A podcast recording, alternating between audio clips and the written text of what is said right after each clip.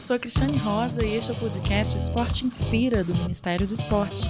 Continuamos a nossa conversa com o ex-judoca Flávio Canto, fundador do Instituto Reação, projeto apoiado pela Lei de Incentivo ao Esporte. É um programa de formação humana pelo esporte, desenvolvimento humano pelo esporte, pelos valores do esporte. A gente tem um programa educacional também, tem um programa é, olímpico que acaba sendo aí um, um, um lugar onde a gente mostra para toda, toda criança que entra que ela é capaz de sonhar grande.